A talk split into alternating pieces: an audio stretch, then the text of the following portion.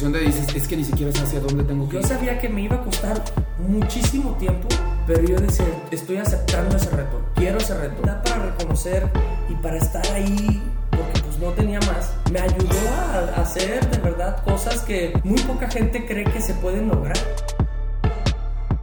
¿Qué pasa mi gente? Ya estamos aquí de vuelta en el último episodio de la temporada 1 de Emprendedores Implacables, donde en este episodio a mí me gustaría recapitular, recordar, que agarremos los puntos clave de los diferentes eh, episodios que hemos tenido, que César nos cuente un poquito más eh, si se le faltó alguna anécdota, si hay que sintetizar algo, si hay que recordar algo. Ahora sí que lo vamos a resumir en las claves que se necesitan para salir adelante. Obviamente para esto necesito a César aquí y aquí está conmigo. César, ¿cómo estás? Muy bien, muy contento por hacer esta re- recapitulación. La verdad es que hay veces que tengo ganas de platicarles algo, un tema en específico, y ya cuando llego al día de la grabación, ya me topé con otras tres, cuatro cosas, dos, tres artículos, otro libro, y ya llego con otra idea y digo, híjole, creo que vamos a tener que hacer otra temporada con más, con más contenido, la verdad. O sea, ahorita que decías recapitular toda la temporada, digo, pues sí, también, pero también me gustaría hablar sobre otro tema nuevo.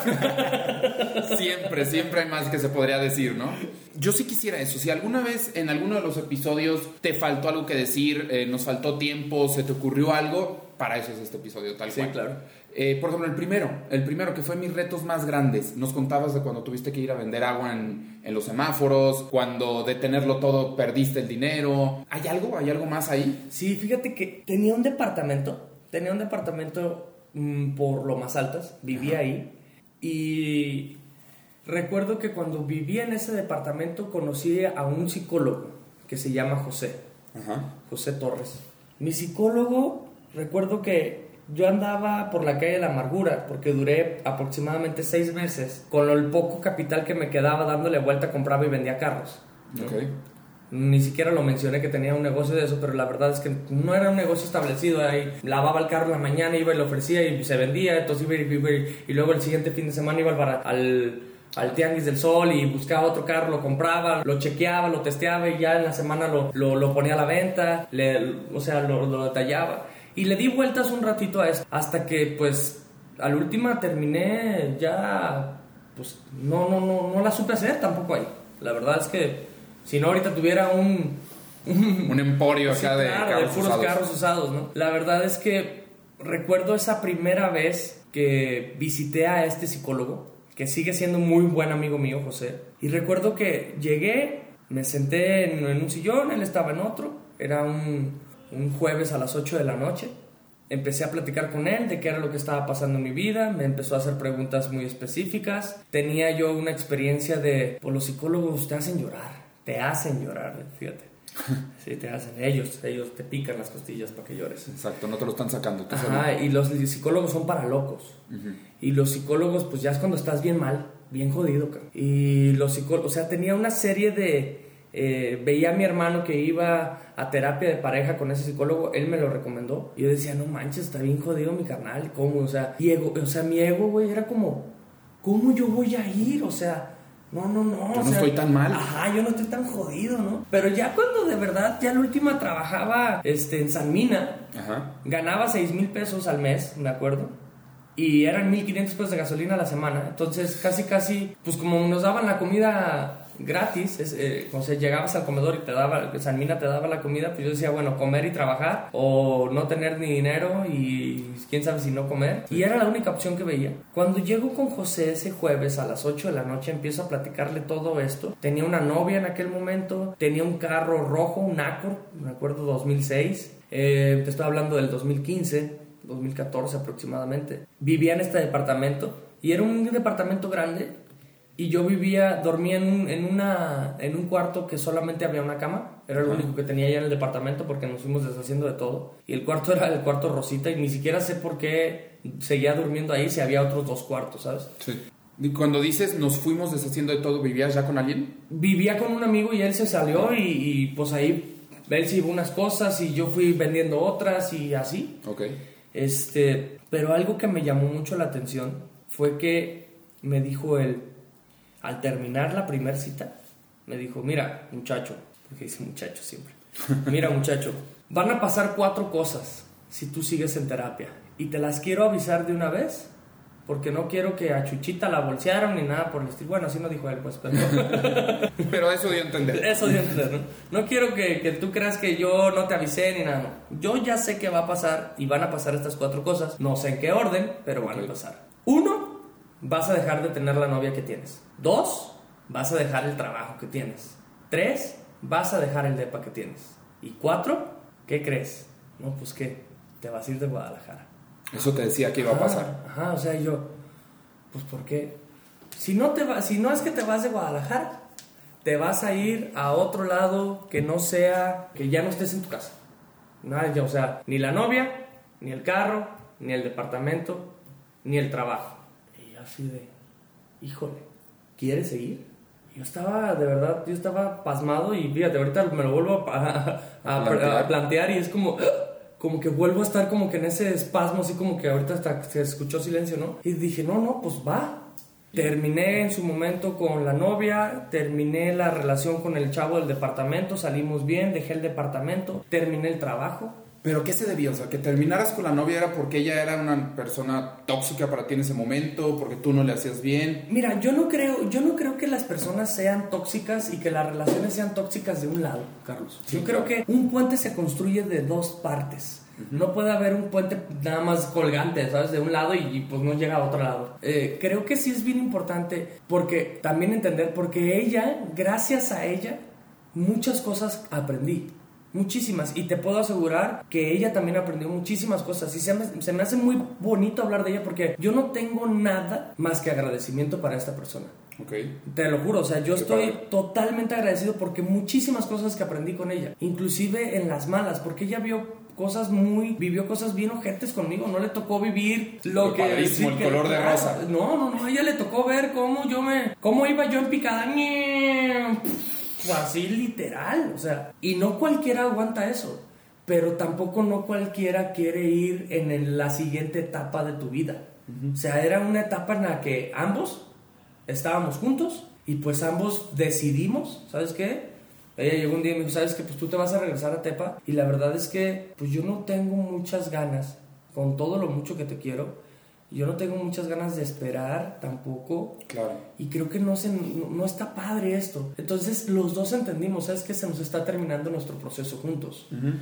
Y estuvo muy bonito porque fue abrazos, besos y agradecimiento. Tan tan, ¿no? Fue de, ¿sabes qué? Pues gracias. Te, me acuerdo que como yo tenía su celular, a las dos, tres semanas le regresé su celular. Tan tan. Y seguí. Pero lo que más me duró fue el carro, literal.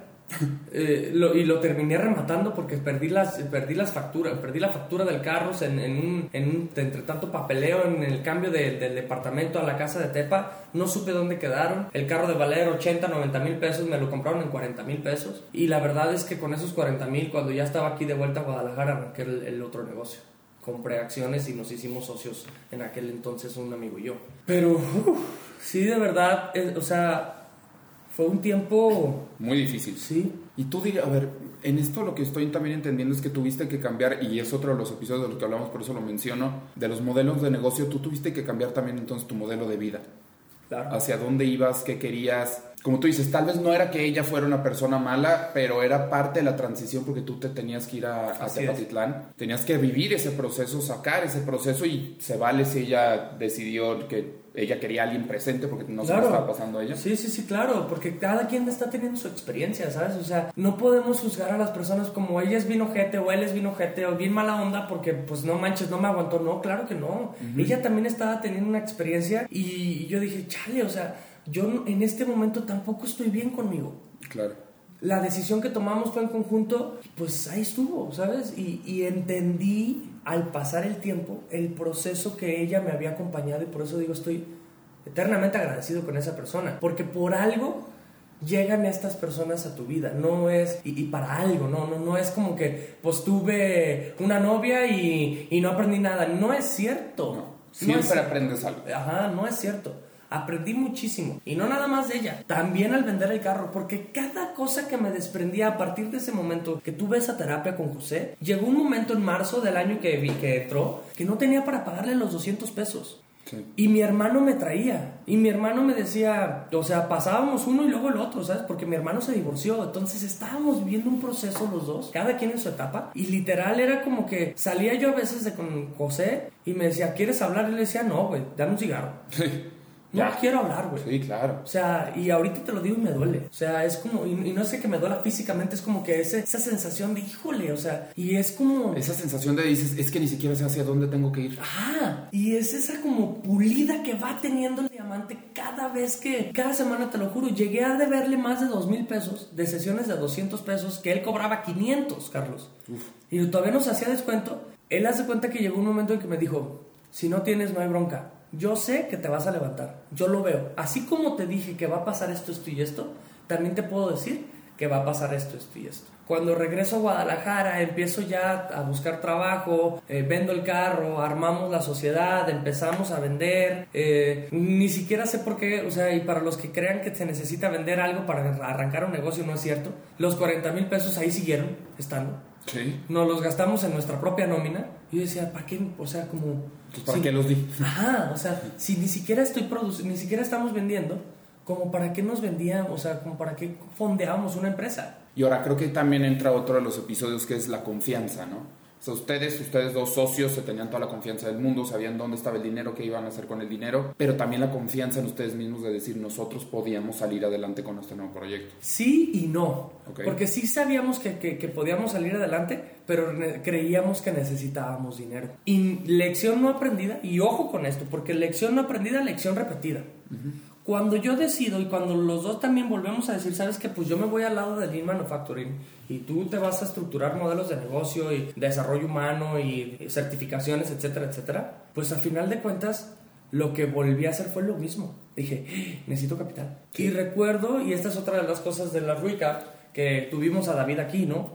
Sí. Y recuerdo que David, en su momento, se me llegué y me senté con él y dije, a ver David, la estoy pasando mal, porque fue una serie como de como un proceso de pulir, no sé, todo de, de, estarme puliendo, puliendo, puliendo. Llegué con él y, mi experiencia de vida no era buena. Y hablo experiencia no con respecto a lo que he hecho. Hablo experiencia como veo yo el tema en la, la, palabra experiencia. Tenemos un cuerpo que es como un laboratorio, tenemos ciertas experiencias. Toco, toco la, el micrófono ahorita, tengo una experiencia. Toco mis lentes, tengo una experiencia. Toco mis propias manos, tengo una experiencia. En la experiencia como persona, lo que estaba experimentando yo en ese momento, eh, no era agradable. Entonces llego con David y le digo, a ver David, pues estoy atorado, no sé qué es lo que voy a hacer porque voy a, vamos a partir la sociedad, yo voy a arrancar desde cero, yo solo, y pues, ¿qué hago? ¿No? Y me dice David, a ver, pues, ¿qué necesitas? No, pues dinero. Otra vez, lección no aprendida, lección repetida. Sí.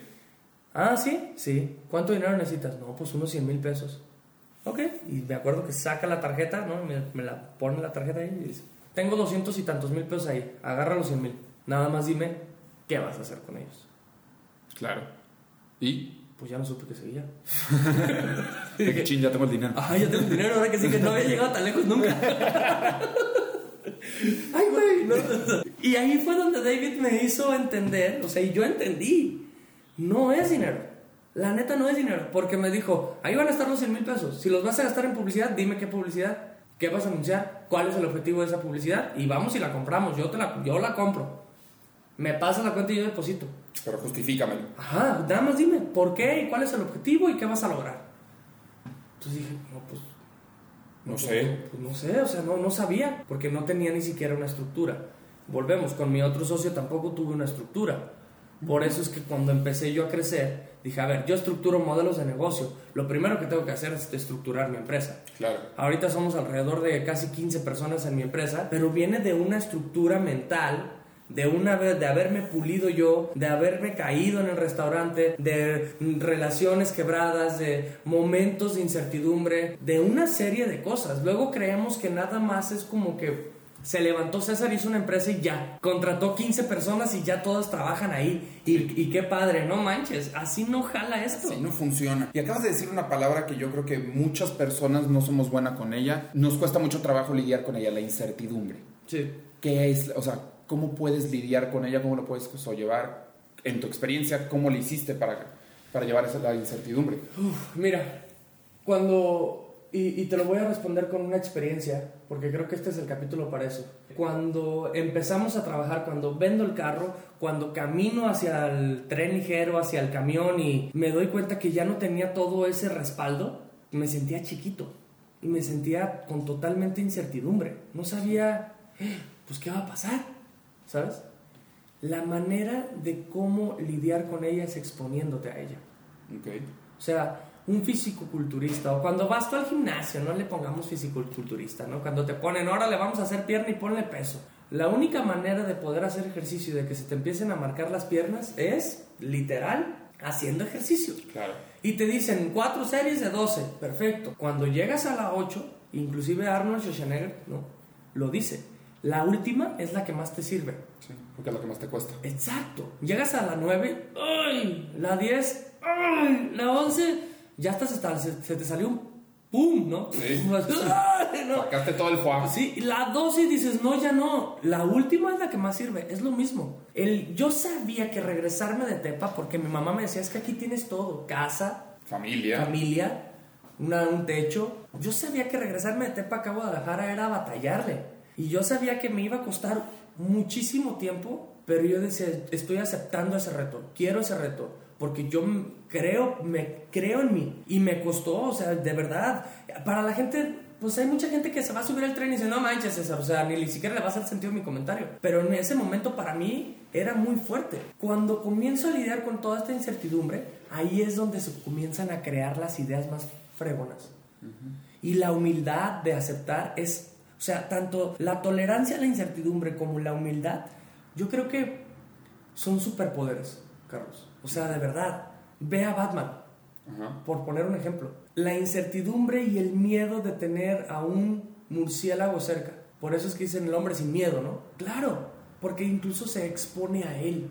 Y tanto se expone que ya está bien él con él mismo. Y es exactamente lo mismo con un emprendedor. Yo estaba, yo había veces que decía, tengo que ir de aquí hasta el otro lado de la ciudad, me tengo que levantar a las 5 de la mañana para agarrar un camión. O duermo otras dos y me, me dormí a las 2 de la mañana. Yo soy súper nocturno, yo soy de los que leo en la noche hasta que el libro me atacó 3, 4 veces, se me cayó en la cara. ¡Ay, güey! Me volvió a atacar, ¿no? Así. Sí.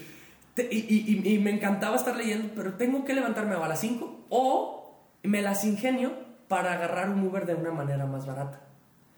Entonces mi tía, que en ese momento vivía con ella, conseguía chips de celular y le daban 3, 4 chips en 30 pesos. Entonces yo agarraba un chip, se lo cambiaba a mi celular, creaba una cuenta de correo Ah. nueva, abría la aplicación de Uber, daba de alta este nuevo teléfono, esta nueva cuenta de correo y me mandaba mi código, el mío, De el de César, descuento. de descuento. Y ahí me inventé, ¿sabe cuántos nombres y personalidades? Yo era el doctor César, el licenciado César, el ingeniero César.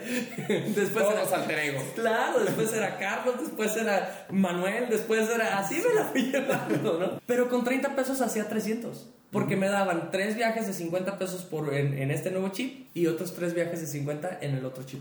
Ok. En mi chip. Sí. En mi número.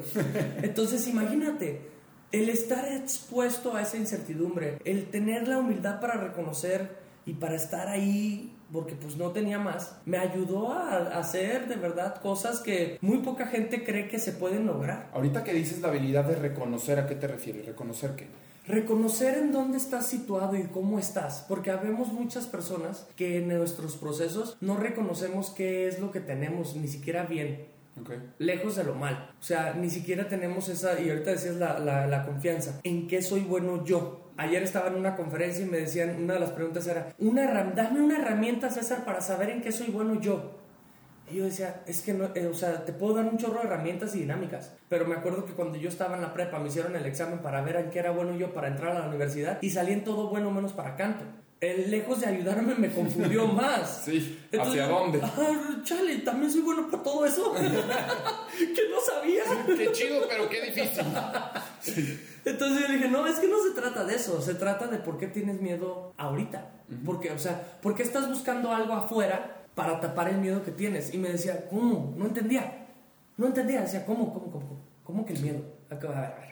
Sí, es que si tú estás, si estamos buscando algo afuera que nos valide, pues entonces, ¿qué crees que necesitamos? validación, de nosotros mismos. Sí. Si estamos buscando algo allá afuera que me haga sentir seguro, pues entonces el inseguro eres tú. Claro. Que ¿Cómo te puedes sentir tú seguro? ¿Cómo puedes construir tú esa seguridad y esa confianza y esa certeza? Es exactamente lo mismo con esto. Si tú estás buscando herramientas para ver en qué eres bueno, pues ¿por qué no mejor comienzas por ti, preguntarte tú a ti, ¿qué es el miedo que tienes que quieres tapar con esa herramienta?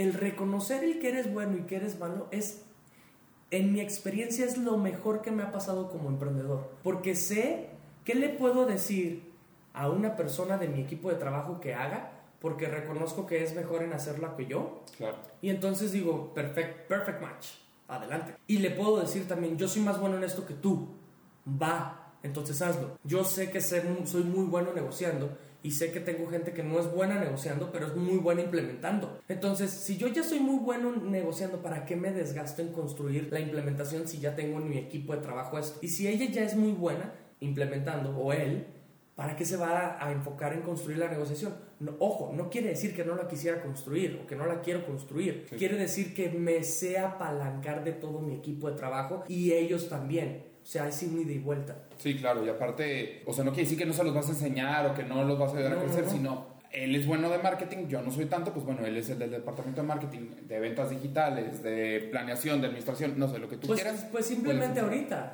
O sea, yo sé que no soy bueno para grabar un podcast. Pero tú estás aquí, Carlos, y me pasando genial. Y qué chido. Sí. Porque resalta lo que es fuerte cada persona. Claro. Eso es lo importante. El no reconocerlo. Imagínate que ellos dijeran, ay, no manches, Carlos, pues yo lo hago. Si nada más es poner aquí el microfonito y ya. No, o sea, y saber también, pues en qué soy bueno yo. Claro. Y reconocer eso te ayuda de una manera que no tienes una idea. Cuando yo con mi mentor, porque tengo otro mentor, me senté, ya los presentaremos en, En otra temporada. en otra temporada, me senté y la primera pregunta que me dijo, ¿cuáles son tus puntos débiles como líder? ¿Cuáles son los puntos débiles de tu empresa? ¿Y cuáles son los cuellos de botella? Ok. Y dije, todavía ni me conoce y ya me preguntó algo que ni siquiera sé. Imagínate. Sí. O sea, cinco minutos de reunión, ¿no? ¿Qué digo cinco? Un minuto de reunión y ya estaba yo pariendo chayote, ya estaba empezando. ¡Ay, güey, por dónde! ¿No? Pues Sí. es que no nunca me lo había puesto, o sea, nunca me había puesto a pensar cuáles son mis puntos débiles. Claro. Cuando empecé a trabajar en mis puntos débiles, pues ¿qué crees que comenzó a pasar con mi empresa? Empezó a crecer. Empezaron a salir adelante. Pues claro. Pero eso es la que, a lo que me refiero con reconocer, o sea, con, con ese reconocimiento también. A ver, César, ya estamos en los últimos minutos. ¿Qué nos quieres dejar en esta última temporada? ¿Qué es lo último que nos quieres decir antes de cerrar esta temporada? Me gustaría hablarles de un capítulo de mi libro que estamos escribiendo que habla del 1%. Es el capítulo del 1%. Nosotros entendemos que para poder crecer una empresa tienes que no nada más tener dinero. El dinero es un efecto que tienes que utilizarlo como recurso para que en integridad por lo que hace una persona le pagues. Sí. Eso se entiende a la claridad.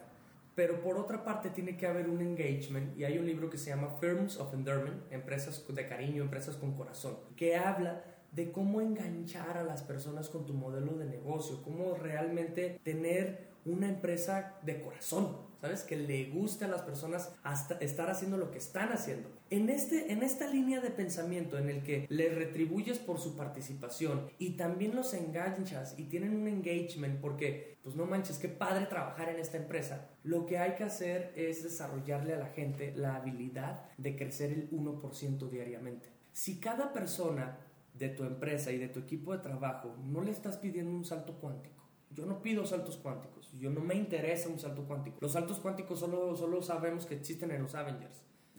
O sea, y no he visto otro salto cuántico y a lo mejor un físico matemático me va a decir, sí hay, y no me voy a meter ahí porque yo estoy en el tema de emprendimiento, no en el tema de la física cuántica. No hay un salto cuántico para la gente, pero lo que sí le puedo pedir es que crezca el 1%, que evalúe y que vea todas las herramientas que tiene que dominar, todas las habilidades que tiene que saber para ir creciendo dentro de su mismo eh, puesto de trabajo y ver cuáles son los siguientes niveles, para que entonces en ese momento pueda él decidir, ah, ok, estoy parado, y hablamos otra vez del reconocimiento, estoy parado en el, en el 3 de 10, ok, ¿cómo puedo construir el 4? No el 10, el 4. Al día siguiente, ¿cómo puedo ser mejor que ayer construyendo este 4?